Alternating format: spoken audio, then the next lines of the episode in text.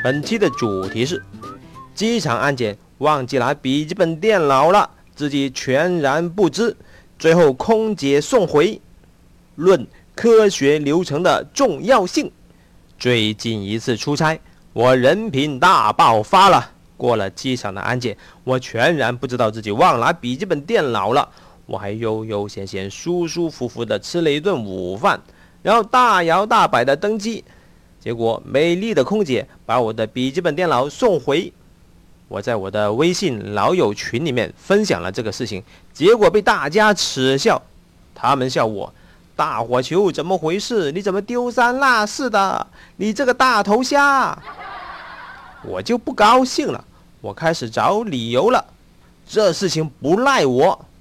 对对对，都怪那个安检的帅哥，在我的东西过机器之前，这位帅哥拿起我的手机，凝视了几秒钟，难道有什么问题吗？这个帅哥对我说：“哎，你这个是小米五 S 吧？”我非常的震惊，我这个手机其貌不扬，而且还带了一个手机壳，他居然能认出这个是小米五 S。然而让我最尴尬的是，现在都已经是小米九了，我这个五 S 距离小米九足足隔了四代有余。你当众说出来，让我是多么的尴尬呀！这个尴尬就让我分神了。还有还有还有还有还有，我走过了这个安检门，前面有一男一女两位安检员，我就想让这位女安检员来摸我，而不是来检查我。结果呢，旁边那位男安检员把我招呼过去，我心里面就不高兴了。就是这样一些事情，让我无法集中精神，以至于忘记了笔记本电脑了。打他！还有还有还有一个事情，我要吐槽一下。那个空姐把东西还给我之前，问我是谁，是不是丢了什么东西，在哪个地方丢了，还要看我的证件才把东西还给我。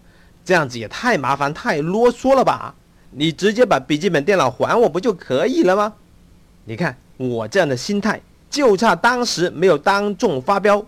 如果我当时发飙了，我可能就会好像某些明星那个样子上热搜喽。打他！打他！这个时候，我脑海里面响起了一个声音：上热搜你倒想得美，上橘子就有你份。好吧，我们把整个事情复盘一下。难道我真的是人品大爆发了吗？首先，我们来看一下安检的流程。首先是有一位工作人员会检查你的登机牌和证件等，然后你的行李和随身物品要等候过机。你的电脑、雨伞、水杯、手机、充电宝等一些物品需要单独拿出来摆放到篮子里面，单独过机。那为什么那位安检员要拿起我的手机问我这是不是小米五 S 呢？这其实是这位安检员在帮我摆放东西的过程中，随口就跟我这么聊了一下，以缓解我的紧张情绪。东西过机，那么人就要穿过那个安检门，接受人工的检查。有一男一女两位安检员。我想让这位女安检员摸我，而不是检查我。为什么男安检员把我叫过去了？那是因为我身后跟着就是一位女乘客，女安检员要检查这位女乘客。东西出了安检机，安检员还要再次拿起我的充电宝，再确认一下这个充电宝的容量是否符合要求。整个过程非常的严谨。如果乘客遗忘了东西，安检员这边是可以知道是哪一位乘客遗失了东西，他的登机口和航班是什么，所以遗失的物品就会送到空姐那里。那空姐为什么把东西送给我之前要问这么多问题呢？你是不是丢了东西？在哪里丢？甚至还要看你的证件，这是因为空姐要确保物归原主。嗯。在整个过程里面，无论是安检员和空姐，他们都非常严谨地执行他们的服务流程。与此同时，他们全程微笑，服务态度超好。所以，我要在这里为广州白云机场还有中国航空点赞。您看，科学的流程是多么的重要呀！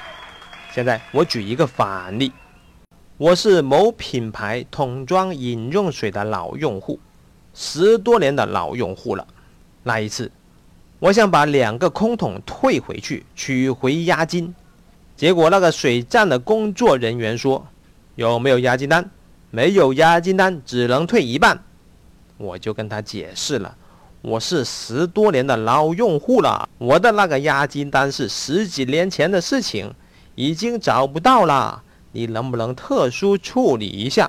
他说不行，有啥不满的可以打这个客服电话。我知道打这个客服电话是没有效果的，但是我还是硬着头皮打过去了。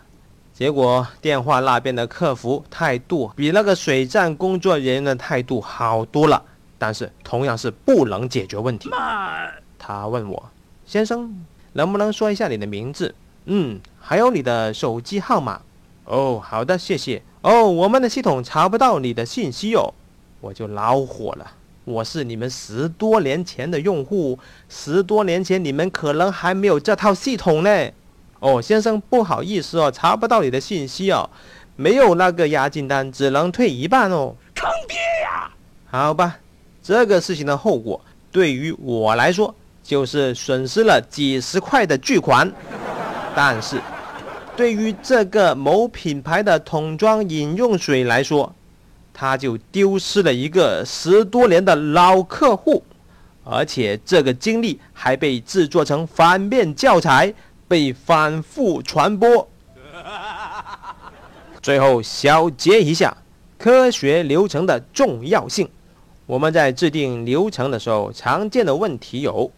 有时候，为了杜绝某类问题，你会制定或者是修改某个过程，这样子可能可以杜绝某些坏情况，但是同时你也很可能会滥杀无辜、滥杀好人，整个过程就会过于的死板，为了流程而流程，忘记了制定这个流程的初衷，而流程的执行者过于死板的来执行这个过程。用甩锅和自保的心态来执行过程，而不管好人的死活，坑爹呀！举一个例子让你体会一下。现在我们要搞垃圾分类，这个绝对是必须是支持的。但是很多城市把垃圾分类做成了楼梯测桶、定时定点，甚至是取消街道上的垃圾桶。